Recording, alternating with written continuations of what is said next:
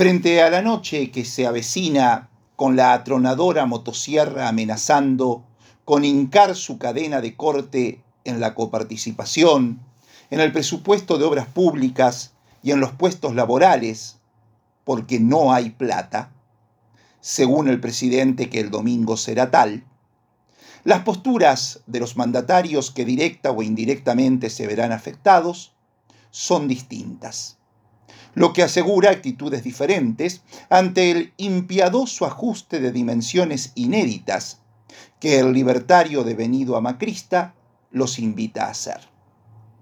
Así, mientras el gobernador electo de Córdoba, Martín Charchora, respaldó las reformas estructurales de la libertad avanza y anunció que está casi a total disposición de lo que a mi ley le parezca, y el gobernador de Tucumán, Osvaldo Yaldo, con el eufemismo de lograr un Estado más chico pero más eficiente, eliminó 50 áreas del gobierno y redujo el presupuesto en 220 mil millones de pesos, en una provincia donde ya hubo más de 20 trabajadores despedidos por la empresa nacional BTU Sociedad Anónima, que realiza obras de renovación de vías, el gobernador de Catamarca, Raúl Jalil, aseguró que pretender recortes será un problema de mi ley.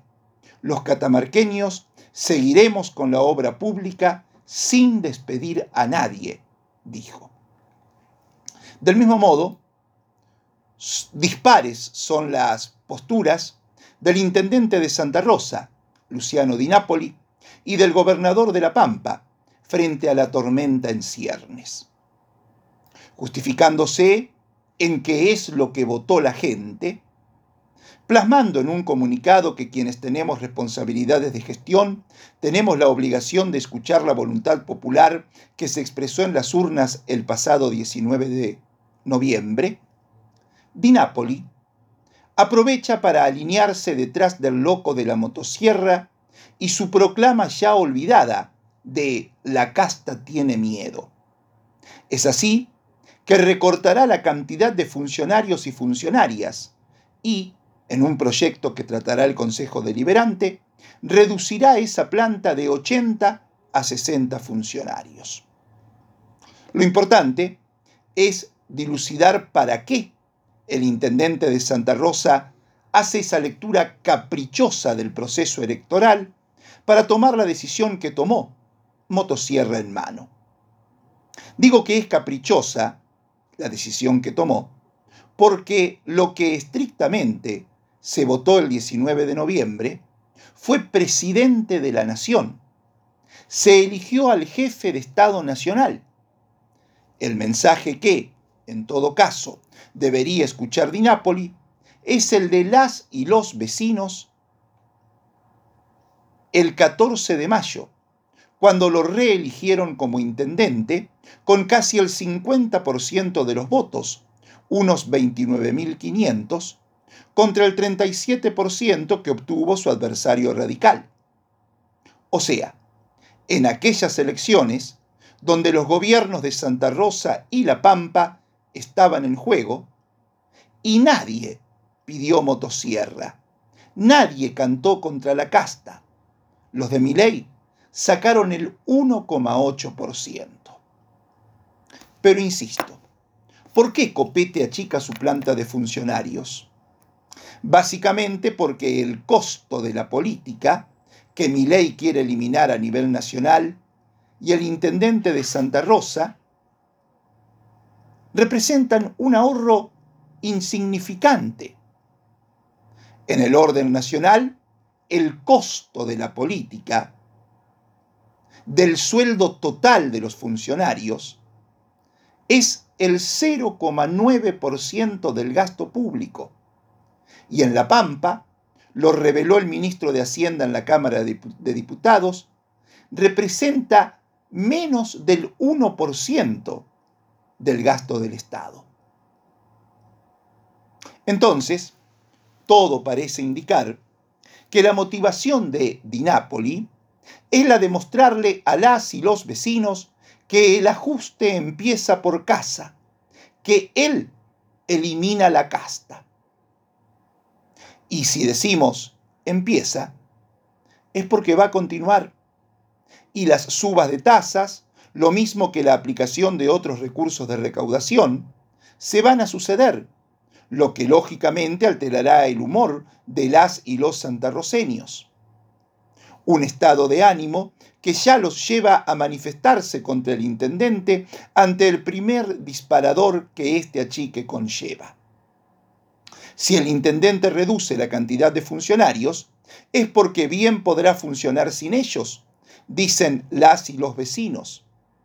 Entonces, ¿por qué mantuvo una planta más onerosa durante cuatro años? Se preguntan. Ahora, si los necesitaba para prestar los servicios, ¿qué podrán esperar vecinos y vecinas desde que cuente con 20 funcionarios menos, lo que implica el achique de varias áreas del Estado municipal? También se preguntan. Y ante eso, no es difícil advertir que Di Napoli afrontará un segundo mandato desde una posición sumamente debilitada respecto a lo que fue el inicio de su primera intendencia. Sus rupturas políticas, o al menos sus descontentos manifiestos, con sectores decisivos a la hora de buscar respaldos que se contabilizan en, presos, en pesos, lo han alejado de aquellos que supieron acompañarlo en su primer mandato.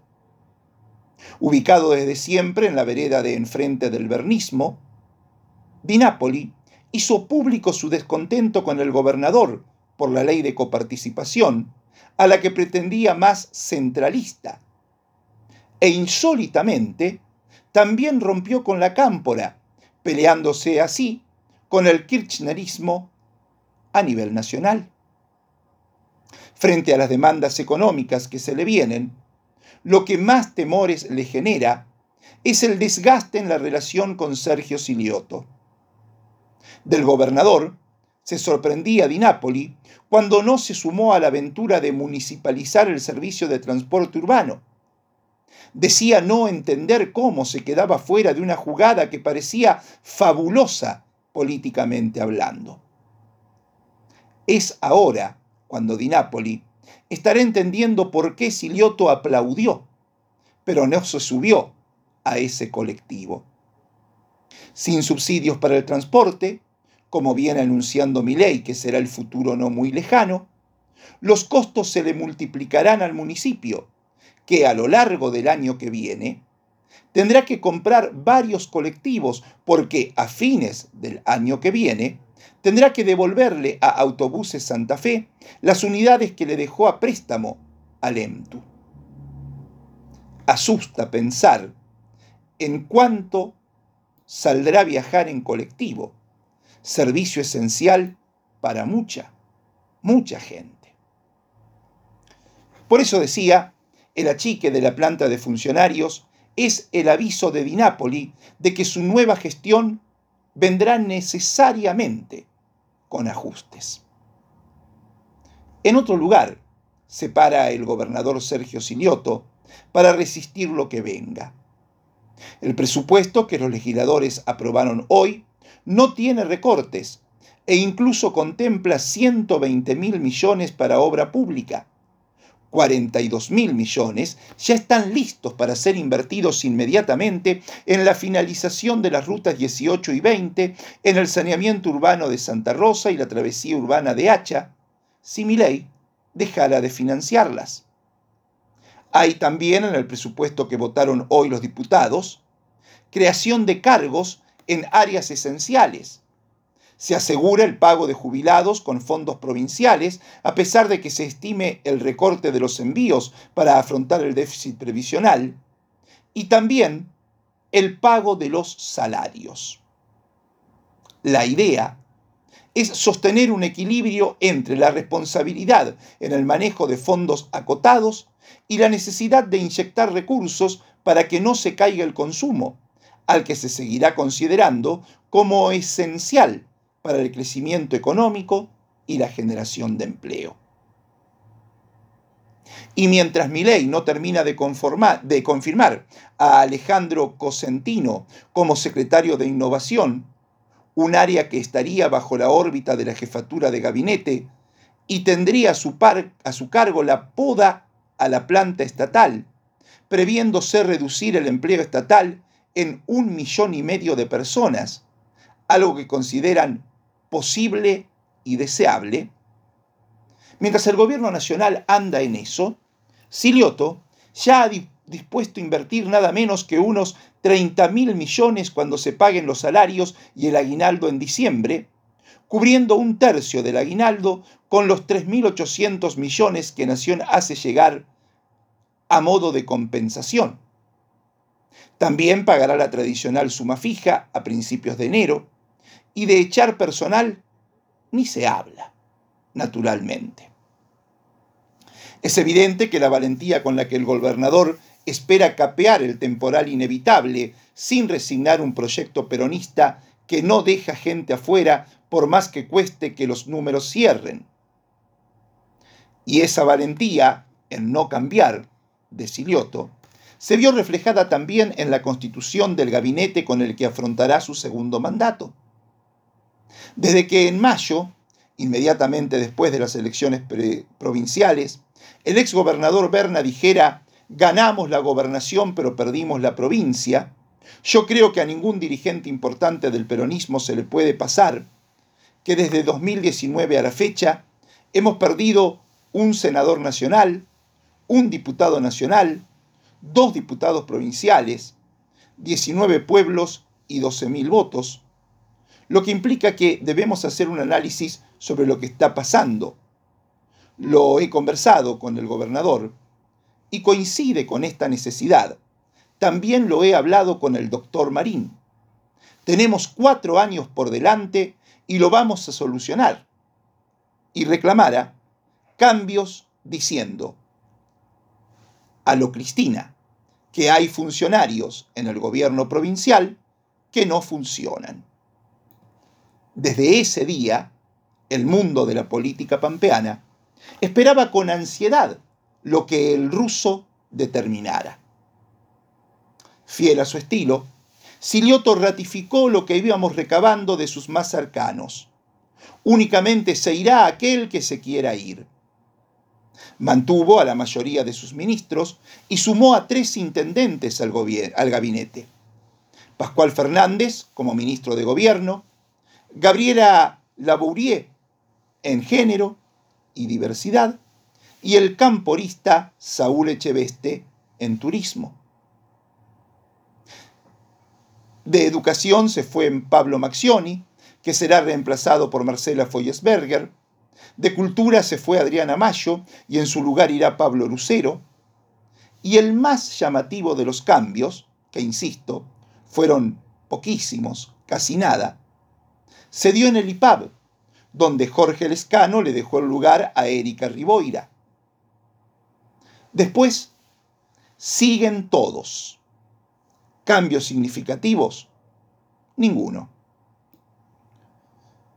Y si de nombres hablamos, fue impactante la enorme concurrencia de hombres y mujeres decidores de la política pampeana que acompañaron a la diputada provincial electa María Luz Alonso en la presentación del libro que le prologara la expresidenta Cristina Kirchner la muy solvente alocución de Lucci, presentando Pensar la Pampa, claves para construir el futuro, fue presenciada por el senador nacional del Frente de Todos, Daniel Bensusan, el senador nacional de Juntos por el Cambio, Daniel Kroneberger, los ministros de Desarrollo Social, Diego Álvarez, de Conectividad y Modernización, Antonio Curciarello, la fiscala de Estado, Romina Schmidt, el subsecretario de Salud Mental y Adicciones de La Pampa, Martín Malgá, el exministro de Hacienda, Ernesto Franco, y el exministro de Obras Públicas, Juan Ramón Garay.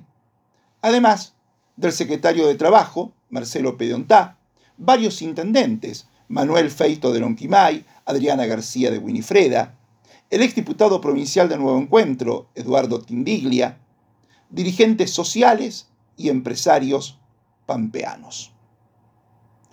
Todo un sacudón en la arena política provincial fue el acto de ayer en la campiña, porque descubre en acción a la que fue mano derecha de Cristina en el Senado. Y eso, naturalmente, nunca puede ser poca cosa.